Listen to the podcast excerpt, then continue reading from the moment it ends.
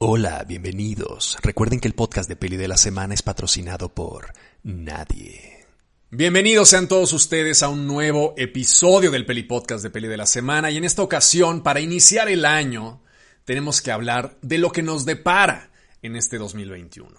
Y para eso seleccioné seis de las películas que más espero ver en este año para platicar un poquito de ellas y para hacer una especie de qué nos qué podemos esperar de este 2021, que seguramente va a estar lleno de mierda, lleno de cosas que no teníamos previstas, la vacuna nos va a empezar a, convertir en zombies o en mutantes o nos van a salir ojos en el culo o en algún lugar donde no teníamos pensado tener ojos y lo único que tendremos es nuestro cine, nuestro streaming y al menos podremos ver buenas películas, espero yo, de lo que nos tiene planeado Hollywood, que de entrada ya son cosas que nos han venido prometiendo para este año que ya quedó, 2020, y que han ido postergando, postergando, postergando en este horror pandémico hasta el 2021. Entonces hay muchas películas que yo quiero ver, muchas, y en esta primera entrega en este primer podcast del año voy a hablar de las seis películas que más se me antoja ver de manera comercial. De estas seis películas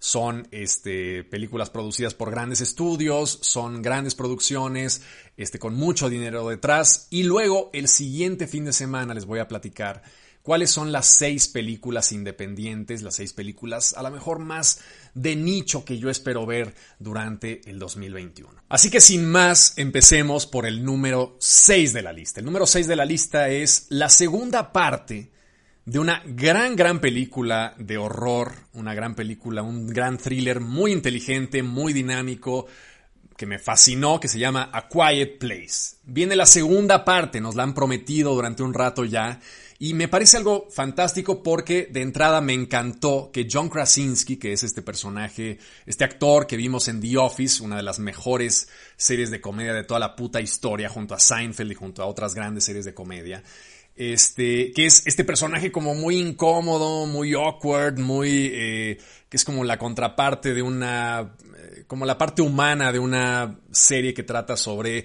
un grupo de godines que viven encerrados en su oficina todo el tiempo y las dinámicas de amor y odio y este, frustración que se desarrollan dentro de la oficina.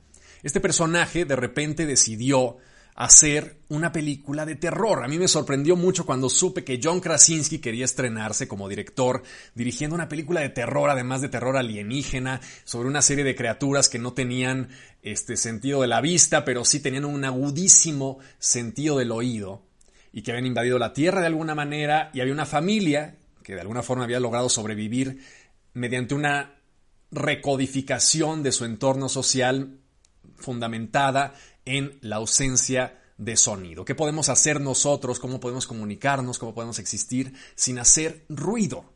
Porque en el momento en que haces ruido, una de estas criaturas arácnidas terribles, además súper eh, veloces, súper crueles, que viven en el bosque que está al lado de la casa, te atacan, te matan y te destruyen. Entonces, esta película de A Quiet Place, que me parecía que tenía una premisa muy interesante, protagonizada por Emily Blunt, que además es la esposa de John Krasinski, eh, tuvo un éxito formidable, era una gran idea, se ejecutó con poco presupuesto pero con mucha inteligencia y nos generó una de las grandes, grandes películas de horror del siglo XXI. Ahora, en el 2020, en el 2021 más bien, viene la continuación. No les quiero hacer un spoiler si no han visto la primera película, pero la primera película deja abierta la situación de la familia en el último momento, que por cierto, este, yo la verdad sí lloré con el final de, de A Quiet Place, la primera parte, este, porque soy muy chillón, soy un pinche chillón en las películas, lloro con casi cualquier cosa. Lloré con Train a Busan, lloré con Train a Busan en esta, en esta escena de la hija con el padre y todo este rollo. Solté unas lágrimas en una película de zombie, cosa que nunca pensé que iba a poder lograr. Este, pero el caso es que en el 2021 viene la continuación, viene el devenir de esta familia este, que queda un poco regida por mujeres y cómo van a eh, sobrevivir en este entorno completamente postapocalíptico. Y se me antoja muchísimo ver lo que John Krasinski tiene preparado, porque me consta ahora sí que es un tipo con mucha intuición audiovisual para el cine de terror y con mucha intuición para generar un guion que valga la pena. A mí me sorprendió mucho el guion que desarrolló y es una gran, gran película, A Quiet Place, que tengo muchísimas ganas de ver la segunda parte. El quinto lugar de la lista es una película que me intriga muchísimo porque es un proyecto bastante atípico, dirigido por Joel Cohen. Joel Cohen, si ustedes recuerdan, es la contraparte de Ethan Cohen, son los hermanos Cohen que dirigen todo junto. Sin embargo, en esta ocasión Joel Cohen se va por la libre, decide dejar de lado a su hermano y decide filmar una adaptación de Macbeth. Macbeth, la legendaria obra de teatro dirigida por William Shakespeare, escrita por William Shakespeare, este, y en esta ocasión Joel Cohen hace su versión de Macbeth, que ya hemos visto 20 versiones de Macbeth en la historia del cine. De hecho, una de las que más me gustan es de Roman Polanski, que es una versión increíble que les recomiendo muchísimo, que es formidable. Pero en esta ocasión, Joel Cohen utiliza como su protagonista a Denzel Washington. Denzel Washington es Macbeth. Y esto nos recuerda a esa versión legendaria de teatro que hizo Orson Welles en 1936, llamada Voodoo Macbeth. Voodoo como voodoo, como la magia voodoo. Y esta obra de Voodoo Macbeth era una adaptación que Orson Welles hizo a principios del siglo XX de la obra teatral de William Shakespeare, interpretada completamente con actores afroamericanos. Fue un escándalo. En esa época fue un auténtico escándalo. 1936 y había un blanquito de 20 años haciendo una obra de teatro en que adaptaba Macbeth con personajes afroamericanos. Fue una auténtica revolución teatral. Ahora, Joel Cohen recupera esta visión de Macbeth como un personaje este, afroamericano, africano, vamos, este, porque no, es, no puede ser afroamericano, o no sé cómo lo vaya a interpretar, pero supongo yo que está en Europa Macbeth, no sé si sea una película de época o no, pero es un lord escocés, digamos, ¿no? Entonces, Denzel Washington interpreta a un Macbeth escocés negro que es este personaje mítico que va a ver a unas brujas, es un gran guerrero, va a ver a unas brujas y las brujas vaticinan que él va a ser el siguiente rey. Y entonces eso despierta una ambición que él no tenía antes, sobre todo en su esposa, que es Lady Macbeth, uno de los grandes villanos de la literatura este, de, de occidental de todos los tiempos. Y entonces esa ambición genera que Macbeth genere una serie de atrocidades que lo lleven al poder. Ahora, Lady Macbeth que es uno de los personajes fundamentales de la obra, es interpretado por Frances McDormand.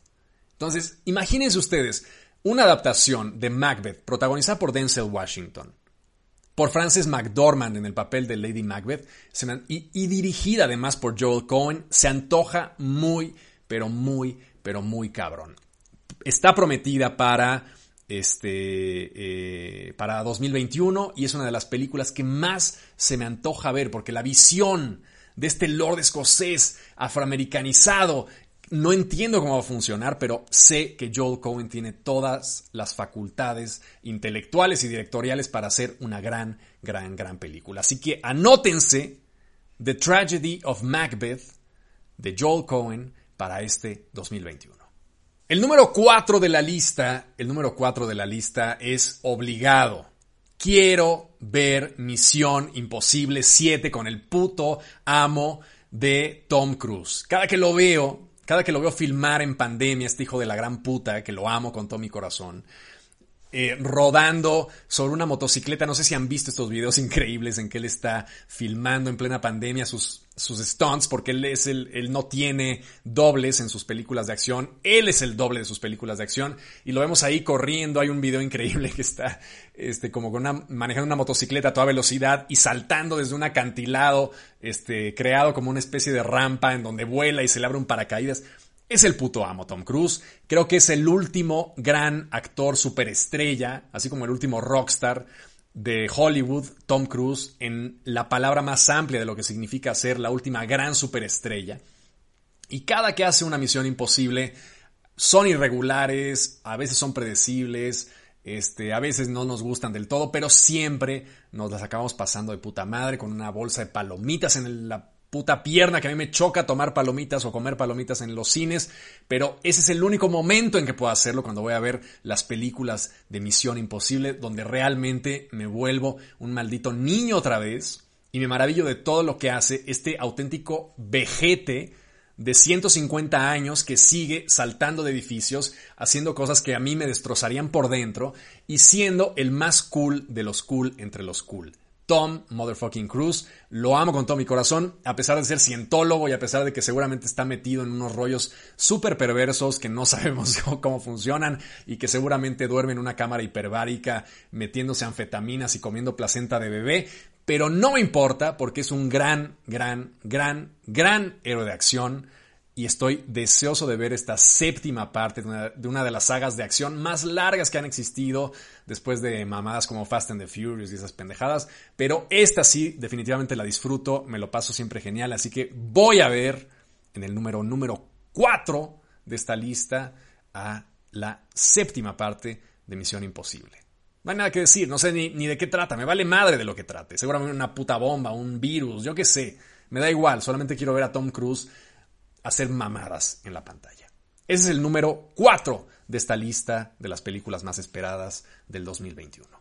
El número 3 de la lista es un número obligado. Perdón, pero yo fui un adolescente en 1999 era un maldito adolescente y me acuerdo haber, haber visto perfectamente los este, espectaculares que anunciaban de manera medio extraña una frase que era ¿qué es la Matrix?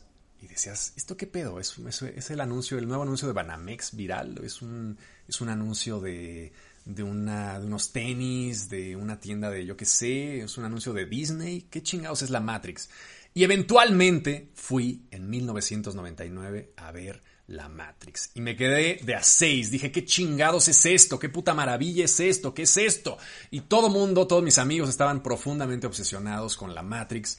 Y en el 2021, en el 2021 que va a ser apocalíptico, viene la cuarta parte de Matrix. Hemos disfrutado mucho la saga, o al menos yo la disfruté mucho, las primeras dos películas al menos, la tercera un poco menos. Este, pero eran películas que me formaron a mí como adolescente, como joven cinéfilo, este, idiota y ávido de cosas nuevas. Y realmente es una película que funciona, sobre todo la primera. La primera película de Matrix es una película que no ha envejecido mal, que sigue funcionando muy bien, que además está protagonizada por el novio de América, que es Keanu Reeves, el novio del mundo, que es Keanu Reeves, todo el mundo queremos tener un novio como Keanu Reeves, y está protagonizada por estos grandes actores. Vamos a recuperar a Keanu Reeves, vamos a recuperar a Carrie Ann Moss, a todos los actores de la franquicia original de The Matrix, que es una cosa que ya de por sí es bastante nostálgica, y dirigida por primera vez por Lana Wachowski en su papel de directora mujer dirigiendo una película de acción por primera vez en su papel de mujer. Este, ya sé, me van a decir, no, es que siempre había sido mujer, lo que pasa es que estaba en un cuerpo de hombre. Lo sé, sé perfectamente cómo funciona este dilema de lo trans, pero ahora sí es Lana Wachowski la que está dirigiendo la cuarta parte de Matrix y me emociona, me emociona porque quiero ver qué puede hacer con esto.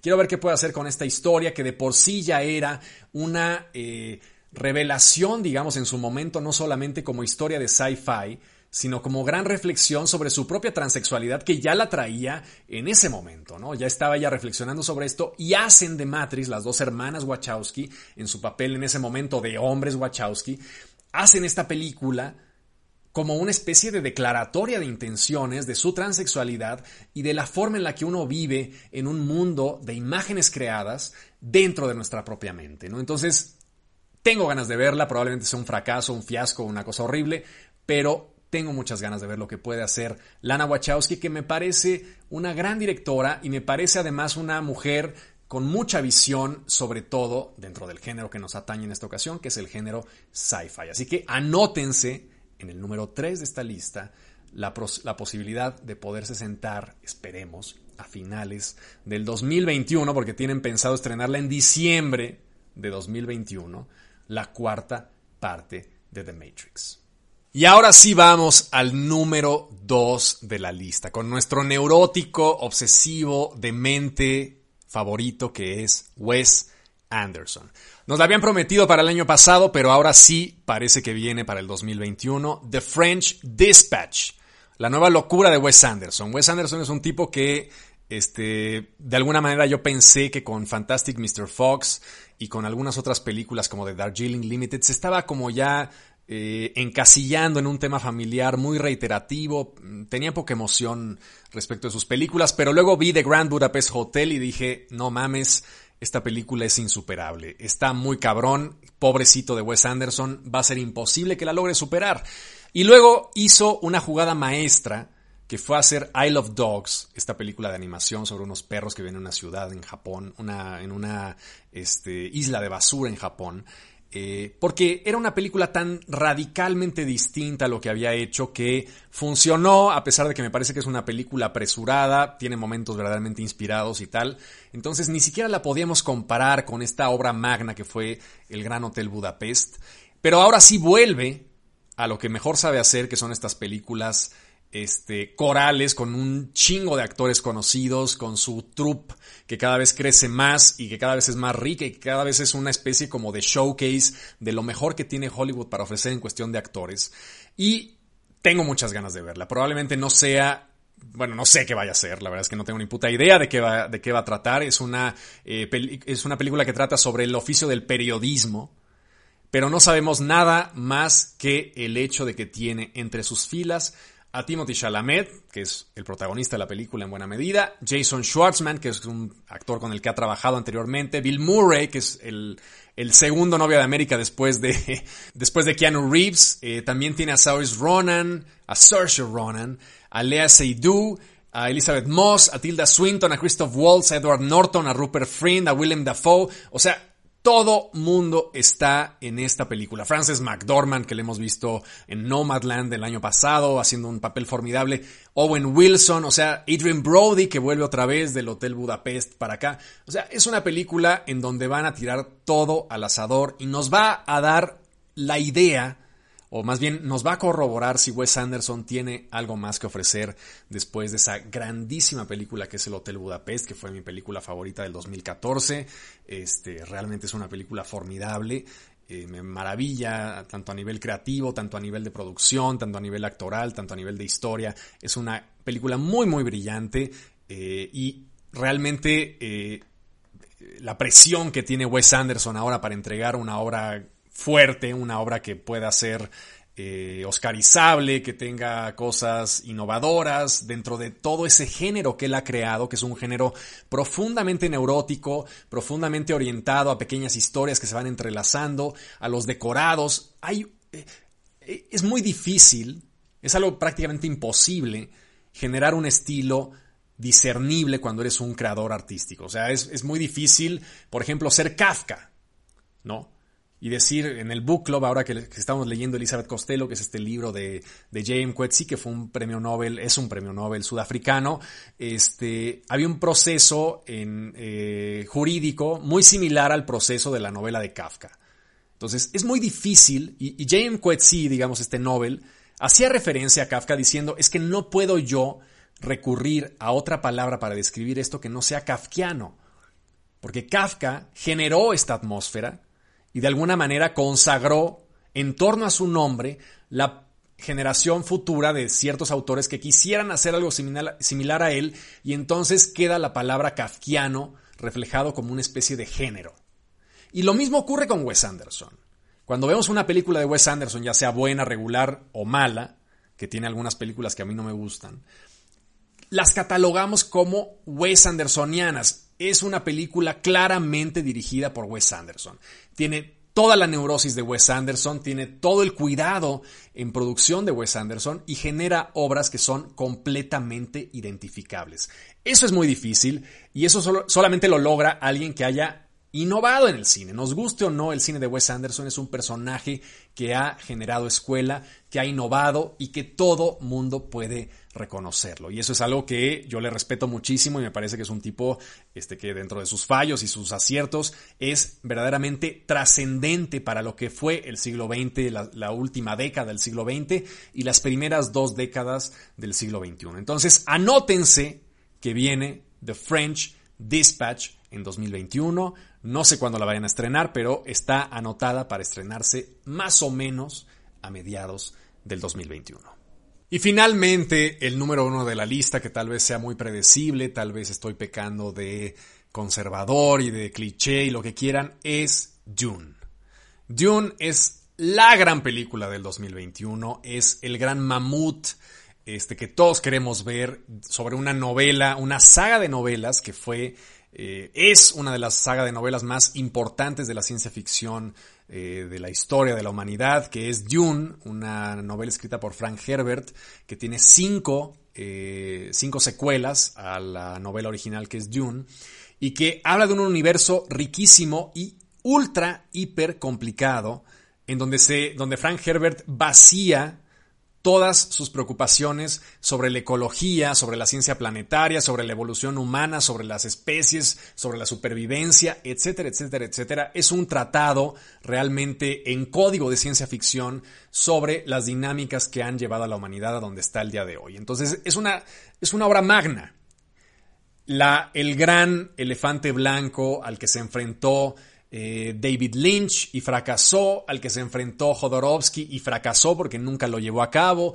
Esa gran leyenda del cine que es la adaptación de Dune finalmente cae en manos de Denis Villeneuve, que es uno de los grandes directores de ciencia ficción de nuestros tiempos, y lo comprobamos con una de las mejores películas de ciencia ficción de nuestros tiempos, que es Arrival, una película bellísima, con un presupuesto bastante limitado, eh, basado en un cuento corto, pero que lleva Denis Villeneuve a un nivel de maestría, no solamente cinematográfica, sino narrativa y actoral, que es verdaderamente memorable. Luego hizo Blade Runner 2049, que es una película que a mí eh, no me acaba de convencer del todo, pero que tiene momentos verdaderamente brillantes y me hace sentir emoción respecto de lo que pueda hacer este cineasta con la obra de Frank Herbert. Creo que va a ser una película desbordante. Hay un proceso ahorita legal y más o menos como de intento de salvación para que eh, Dune no se estrene en HBO Max como tenía pensado estrenarlo HBO ahí, este, sino que también se estrene en cines dejando cierta ventana para que no se estrene, digamos, directamente en la plataforma de HBO Max. Eso está por verse, pero sea como sea, la vamos a ver en el 2021 y creo que va a ser el evento, así como Tenet fue el evento de este año, para bien y para mal, creo que Dune de eh, Denis Villeneuve va a ser la gran película del 2021, para bien y para mal, en caso de que sea una mala película, pero va a ser la película de la que todo mundo esté hablando el año que entra. Y yo genuinamente tengo un interés muy fuerte por ver lo que puede hacer un cineasta con el talento, la capacidad y la sagacidad de Denis Villeneuve con una historia tan verdaderamente complicada. ¿Qué fue lo que sucedió con David Lynch? David Lynch había dirigido El hombre elefante y entonces, este, digamos, dirigió Eraserhead. Eraserhead, que es esta película independiente que tuvo mucho éxito, digamos, crítico y que todo el mundo dijo, oye, ¿quién es este fulano? Y evidentemente los estudios, cuando ven talento, se lanzan por ahí. Entonces le, le ofrecieron El hombre elefante y David Lynch dirigió El hombre elefante, que es una película formidable. Y luego como tuvo éxito el hombre elefante, le dijeron, oye, ¿qué te parece si diriges Dune? Y David Lynch dijo, pues va. El problema es que la productora cortó treinta y tantos minutos del metraje final y convirtió a la película de Lynch, que nunca veremos en su versión original completa, en un esperpento completamente ininteligible. ¿no? Y fracasó. Fue un flop. La gente no fue a verla y la gente que fue a verla dijo que era una mierda. Y ese proyecto finalmente vuelve a estar en manos de un gran cineasta como Denis Villeneuve, que además este, Lynch, gracias a ese fracaso de Dune, fue David Lynch, porque decidió en ese momento que no iba a enarbolar estos proyectos magnos de, de, asociados a estudios muy grandes que le coartaran su libertad como director y entonces prefería ser dueño de sus películas independientes más que ser el el poster boy de grandes producciones este, hollywoodenses. Y ahora al gran este, cineasta Denis Villeneuve, que además es un cineasta que tiene ese recorrido independiente muy similar a lo que hizo Lynch en el sentido no de estilo, sino en el sentido de que es un cineasta independiente que poco a poco fue llamando la atención de los grandes estudios. En esta ocasión vuelve a enfrentarse con una de las novelas más complicadas de ciencia ficción de la historia de la humanidad. Entonces yo espero, espero, espero, espero que lo que veamos en pantalla en el 2021 con Dune, que además está protagonizada por el, el tercer novio del mundo que es Timothy Chalamet, Está protagonizada por Zendaya, que me cae de puta madre, por Jason Momoa, que me parece un tipo de puta madre también, y por Oscar Isaac, que es un tipo eh, absolutamente encantador. Está también Josh Brolin, Javier Bardem, Stellan Skarsgård, que es un actor de toda la vida. Este, si han visto Breaking the Waves de Lars von Trier, sabrán que es un grandísimo actor. Entonces yo espero muchas cosas maravillosas de esta película y si nos decepciona, al menos será una decepción por todo lo alto, como esas decepciones gigantescas como la que fue precisamente Dune de David Lynch. Entonces, anótense, por favor, para el 2021 en el número uno de su lista de películas por buscar, ver como sea, donde sea y en el streaming o en el cine donde puedan encontrarla, Dune, escrita por Frank Herbert y dirigida por Denis Villeneuve. En fin, eso es todo por hoy en el Peli Podcast de Peli de la Semana, el podcast más barato de la internet. Nos vemos el siguiente domingo para que les cuente las seis películas que más espero ver en el circuito independiente del cine en el 2021. Esperemos que sea un buen año. Les mando un abrazo a todos. Iniciemos el año con el pie derecho y pues estemos preparados para lo que viene. Les mando un abrazo fuerte. Nos vemos el siguiente domingo. Chao. Este fue el podcast de Peli de la Semana, el podcast más barato de la Internet. Y recuerda, el podcast de Peli de la Semana es patrocinado por nadie.